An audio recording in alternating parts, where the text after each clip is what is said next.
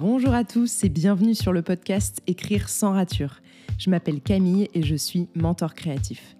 Il y a plusieurs années maintenant, j'ai compris que ce qui m'animait vraiment dans la vie, c'était de créer toujours plus. Auteur, mais aussi et surtout entrepreneuse, j'ai à cœur d'aider les auteurs et plus généralement les créateurs à s'épanouir dans leur travail et à aller au bout de leurs projets. Grâce à mes contenus en ligne et aux différents modules de mon programme sur mesure, le mentorat créatif, j'accompagne les auteurs pour qu'ils prennent les rênes de leur créativité et se donnent les moyens de leurs ambitions. Dans ce podcast, on décortique ensemble les différents processus créatifs et on tente de comprendre comment nous pouvons agir pour créer en étant efficace tout en restant serein. Si vous aimez ce podcast, n'hésitez pas à le partager autour de vous et à lui laisser 5 étoiles sur votre plateforme d'écoute préférée. Je vous souhaite à tous une très bonne écoute. Hello tout le monde, bienvenue pour un nouvel épisode d'Écrire sans rature. Le thème du jour, c'est le roman historique. Alors c'est euh, Elodie qui fait partie de mon Discord et de mon Patreon qui m'a donné cette idée l'autre fois et c'est vrai qu'en fait j'en ai jamais parlé alors que bah, en ce moment je suis en plein dedans vu que je termine l'écriture d'Antipyrine, mon roman historico-criminel on va dire, vu que c'est une histoire vraie des années 1900-1910 à Paris. Et euh, en fait, c'est vrai que j'aurais pu faire un épisode avant sur les recherches euh, historiques pour euh, ce genre de roman, mais en fait, je me sens pas du tout de vous faire un épisode conseil, déjà parce que vous savez que maintenant, c'est pas trop ce que j'aime, même si bah, je peux vous donner mes conseils à travers mon expérience, etc. Mais j'ai plutôt envie de vous donner mon propre retour d'expérience pour le coup sur euh, cette, euh, cette recherche historique que j'ai dû faire pour ce roman, alors que ce n'est pas du tout mon genre de prédilection et que euh, j'en avais jamais écrit avant et vraiment ça m'avait jamais même effleuré. Donc je sais pas trop pourquoi je me suis lancée là-dedans à la base, mais je vais vous raconter en quelques points clés comment ça s'est passé et juste bah, à travers ça pouvoir vous donner les petits écueils à éviter peut-être et, et, surtout les, petites choses que j'ai trouvé chouettes à faire dans ce roman surtout que j'ai un petit peu de recul dessus maintenant, étant donné que, bah, comme je vous dis, je termine l'écriture. Euh, d'ailleurs, au moment où j'enregistre cet épisode, euh, il n'est pas terminé, mais peut-être qu'au moment où cet épisode sort, ce sera terminé. En tout cas, euh, il y a de grandes chances que ce soit le cas. Mais si c'est le cas, je suis en réécriture actuellement. voilà. Mais en tout cas, j'ai beaucoup de recul quand même sur ce roman, étant donné que je l'ai commencé il y a un petit moment maintenant. je ne sais plus exactement quand, mais je crois que c'était il y a quasiment 9-10 mois, bref, ça commence à faire. Euh, bah, je l'ai commencé en janvier, je crois, vraiment euh, au début de l'année 2022. Donc euh, voilà, ça commence à faire. Pour commencer, j'avais envie de vous parler un petit peu de l'origine d'Antipyrine parce que c'est une recherche en soi. En fait, j'avais très envie d'écrire un roman historique. Depuis un petit moment, hein, j'y pensais, mais je voulais pas, comment dire, que l'histoire en elle-même, l'histoire avec un grand H, soit vraiment le, voyez le cœur du livre. Je voulais que ça se passe dans une ambiance historique. Je voulais que ce soit aussi une histoire vraie, ça je le savais. Mais en fait, la base de l'idée euh, d'Antipyrine, c'était d'écrire euh, un thriller. Et c'est exactement ce qui se passe, hein, mais sauf que c'est un thriller un petit peu euh, spécial, un peu psychologique aussi. Et surtout, c'est un thriller où on est du côté de la personne qui fait le mal, entre guillemets. Et pas, on n'a pas d'enquête à proprement parler. On a un procès, mais on n'a pas forcément d'enquête. Donc il n'y a pas de de policiers ou quoi que ce soit. Enfin, il y en a, mais vraiment, c'est pas du tout des personnages principaux. Au contraire, euh, ils sont vraiment euh, secondaires, voire tertiaires, et, et, parfois même un petit peu absurdes comme personnages. Euh, donc l'origine d'Antipyrine, c'est qu'en fait, je suis allée euh, chercher dans une période qui me plaisait. Donc ce serait peut-être mon premier conseil pour vous. Si vous avez envie d'écrire un roman historique, ce serait de focus sur une période euh, que vous, aimez et qui vous parle surtout. Parce que des recherches, bah, vous n'avez pas fini d'en faire du coup. Donc si c'est sur une période qui vous parle pas forcément et pour laquelle vous n'avez pas une appétence particulière, bah, je vois pas trop l'intérêt. quoi. Donc pour le coup, moi, je suis vraiment hyper intéressée par la période française 1890-1940, on va dire. Euh, j'adore cette ambiance, vraiment. Euh, et dans mes recherches, j'ai encore plus adoré cette ambiance. J'aime les musiques, j'aime tout. Enfin, franchement, je me suis éclatée au niveau des recherches là-dessus. Donc voilà, mon premier conseil là-dessus, c'est de focus sur une période qui vous plaît. Et euh, c'est exactement ce que j'ai fait. Donc à partir de là, j'avais vraiment pas d'idée sur l'histoire vraie thriller, du coup, vraiment, donc le, le, crime. J'avais pas d'idée du crime que je voulais raconter, donc je suis allée chercher dans plein de choses, dans plein, plein, plein, plein de trucs sur Internet. Je saurais même pas vous dire les sites et tout, hein, mais dedans, il y avait genre Wikipédia et tout, hein, clairement, il y avait un peu de tout, pour trouver les crimes peu connus finalement qui étaient bah, contenus dans cette période-là. Et voilà, je voulais pas quelque chose qui avait déjà été raconté plein, plein de fois, sachant que je suis une très, très, très grosse consommatrice de podcasts de crimes, etc. on te la raconte, je m'endors avec hein, le soir. Donc voilà, moi, ça me, c'est quelque chose qui me détend beaucoup. Hein, me demandez pas pourquoi. c'est un peu bizarre, je sais, mais j'ai toujours aimé ça. Et, et d'ailleurs, beaucoup de gens me disent toujours, en me connaissant un peu, mais pourquoi tu lances pas ton podcast de, de crime, en fait, enfin de, true crime, alors que bah, fais, tu fais du podcast, tu fais du crime, et, et pourquoi tu fais pas les deux, quoi. Donc écoutez, euh, peut-être dans les prochaines années, mais pour l'instant, euh, j'ai pas encore trouvé en fait l'angle que je veux aborder, mais j'aimerais énormément en faire un. Bref, à part tes fêtes sur mon amour du crime, j'ai du coup cherché une histoire qui pouvait rentrer dans cette période-là et qui m'intéressait, que je trouvais ça que je trouvais cool à raconter et surtout sur laquelle il y avait de la matière. Et j'ai vraiment lu des choses euh, hilarantes, vraiment dans cette période. Il n'y avait pas du tout de, de notion d'ADN et tout, donc en fait il y avait des choses mais improbables, mais improbables. Et euh, dans ces trucs-là improbables, il y avait euh, l'histoire de Marie Bourrette, qui du coup est une empoisonneuse. Donc je ne vais pas vous raconter toute son histoire ici parce que bah, le but c'est que vous puissiez la découvrir à travers euh, le livre Antipyrine. Euh, Antipyrine c'est un peu notre aspirine à nous. Vous voyez maintenant c'était un peu le, le, prontalgine de l'époque, j'ai envie de vous dire. Et donc voilà, c'est un médicament et j'ai donné ce nom au roman et j'ai pas du tout envie de changer de titre depuis parce que j'adore, je trouve que ça va hyper bien. Et tous les noms en in, il y en avait beaucoup à l'époque aussi euh, dans les médicaments et tout, donc je trouve ça trop cool. Ça, ça reste là-dedans. Donc voilà, l'origine d'Antipyrine, c'est vraiment euh, pas un hasard, mais presque, où j'ai euh, lu des dizaines de petites lignes qui parlaient de crimes qui se passaient dans ces, dans ces moments-là du, du, Paris 1900. Euh, et, en fait, je suis tombée là-dessus et j'ai dit non, mais c'est trop génial pour que je le raconte pas et c'est trop improbable. Et après, j'y ai vraiment apporté ma patte. Donc là, on va pas parler de la, du côté historique, c'est du côté euh, vraiment fiction, je vous parle. J'ai apporté ma patte parce que dans cette enquête-là, dans, dans, cette histoire, il y avait énormément de blanc. Donc en fait, euh, c'est là à vous de voir ce que vous gardez de l'histoire vraie et ce que vous ne gardez pas, quelle est votre ligne de conduite par rapport à ça et quelles limites vous ne voulez pas franchir? Moi, j'ai vraiment voulu garder les moments clés. En fait, tout ce que j'avais en matière, en vraie matière de cette histoire, je l'ai gardé dans le livre. Donc, euh, l'histoire de Marie Bourrette, là-dedans, elle est complètement vraie. Euh, il y a juste bah, beaucoup de de choses qui sont romancées de sa vie quotidienne. Vous vous doutez bien que j'en ai aucune idée de euh, si elle allait dans tel cabaret ou dans tel euh, café boire un coup, j'en sais rien. Euh, je ne connais pas non plus la nature de ses relations avec les personnes qui l'entourent.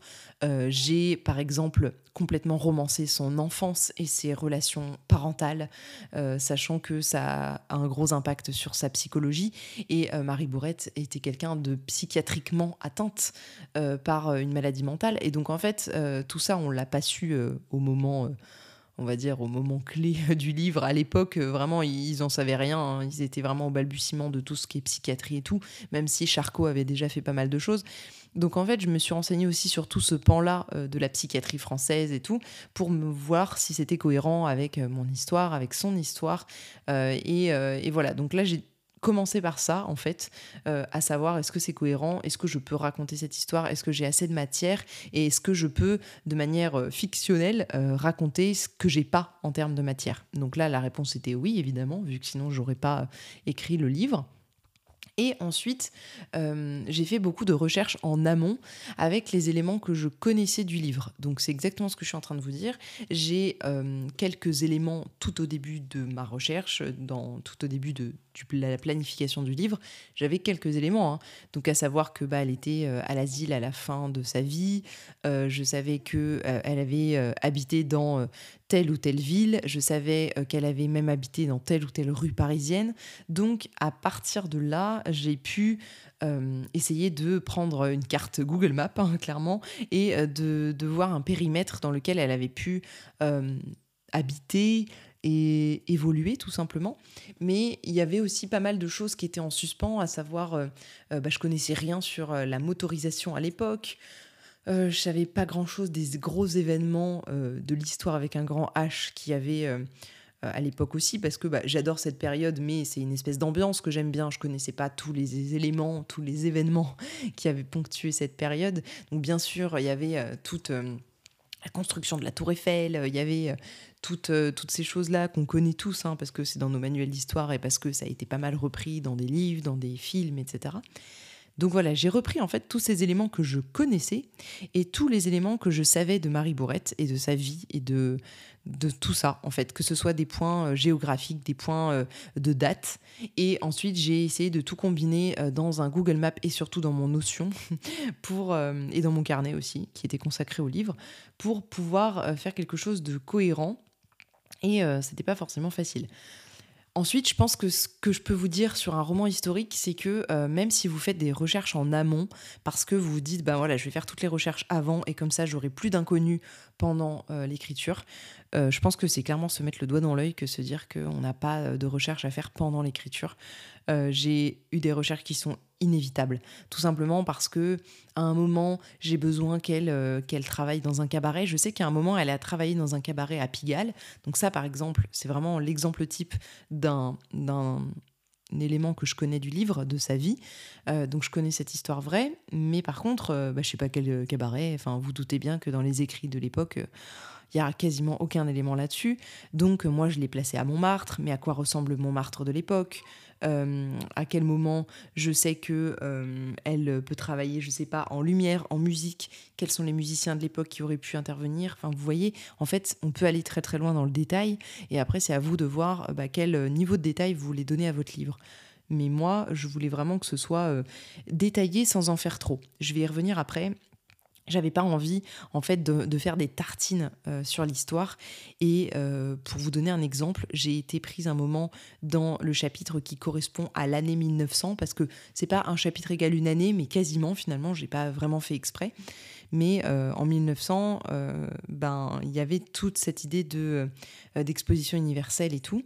Et en fait, Paris s'est transformé, il y a eu des travaux, il y a eu plein de choses hyper intéressantes. Par exemple, ils ont construit un mini Paris du Moyen Âge dans Paris, sur les quais Saint-Michel, et c'est incroyable.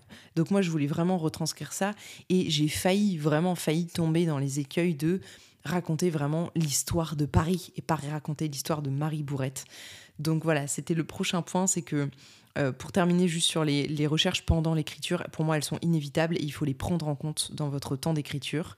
Et ensuite, euh, il faut choisir si jamais vous voulez écrire de la fiction et la mettre au premier plan, ou si vous voulez écrire de l'histoire et le mettre au premier plan tout en romançant euh, quelque chose euh, derrière. Vous voyez, moi clairement je voulais écrire l'histoire de Marie Bourrette, et donc elle s'inscrit dans une époque qui n'est pas la mienne. Donc par la force des choses, je fais des recherches et euh, je l'inscris dans une époque dans laquelle je dois bah, imprégner mon lecteur et le mettre voilà à l'aise dans une époque qui n'est pas la nôtre et qui n'est pas contemporaine de mon lecteur autant qu'elle n'est pas contemporaine de moi-même.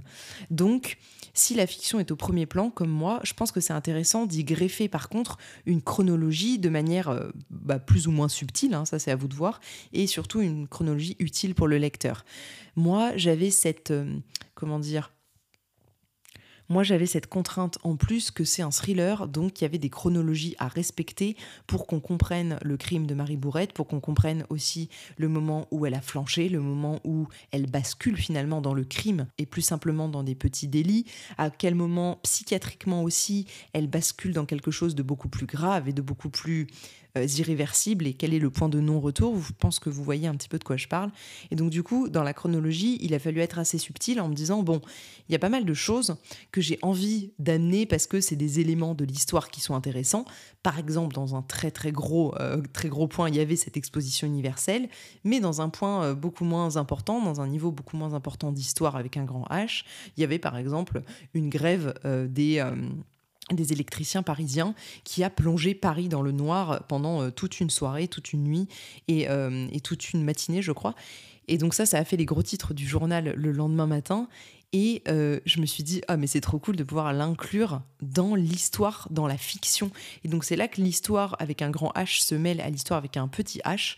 Et donc pour ça, j'ai simplement euh, fait des listes d'éléments historiques qui pouvaient se fondre dans mon histoire. Et donc certains, je les ai pas du tout utilisés, mais certains se fondent extrêmement bien dans l'histoire. Et je les ai utilisés euh, bah, notamment dans l'histoire de Marie Bourrette et toutes les, les blancs dont je vous parlais au début euh, tous les blancs de l'enquête et de sa vie, je les ai romancés avec des, des moments comme ça un petit peu historiques et euh, des, souvent des titres de journaux, des unes de journaux, parce que euh, à l'époque c'était un peu leur télé à eux quoi.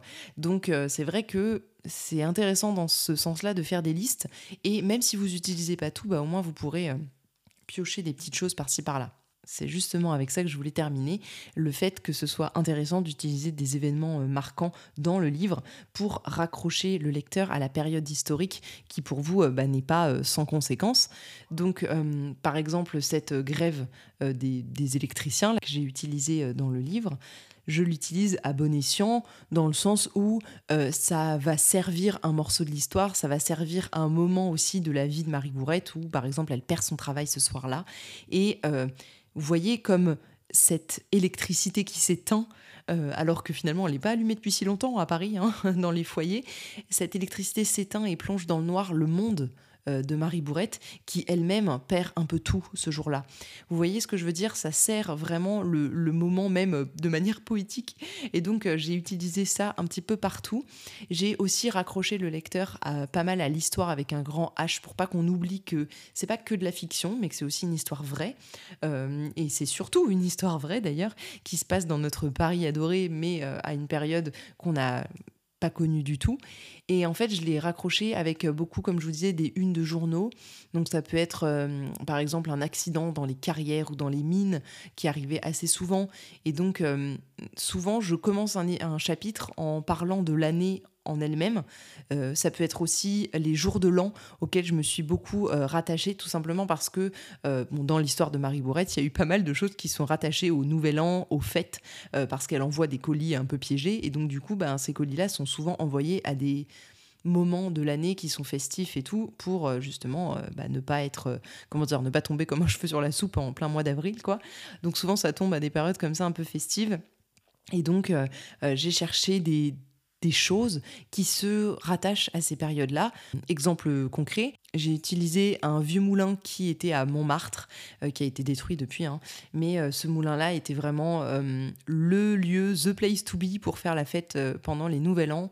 Et c'était une famille qui a gardé ce moulin dans sa famille pendant des, des, générations et des générations, et qui faisait des grandes fêtes, qui donnait des grandes fêtes un peu mondaines.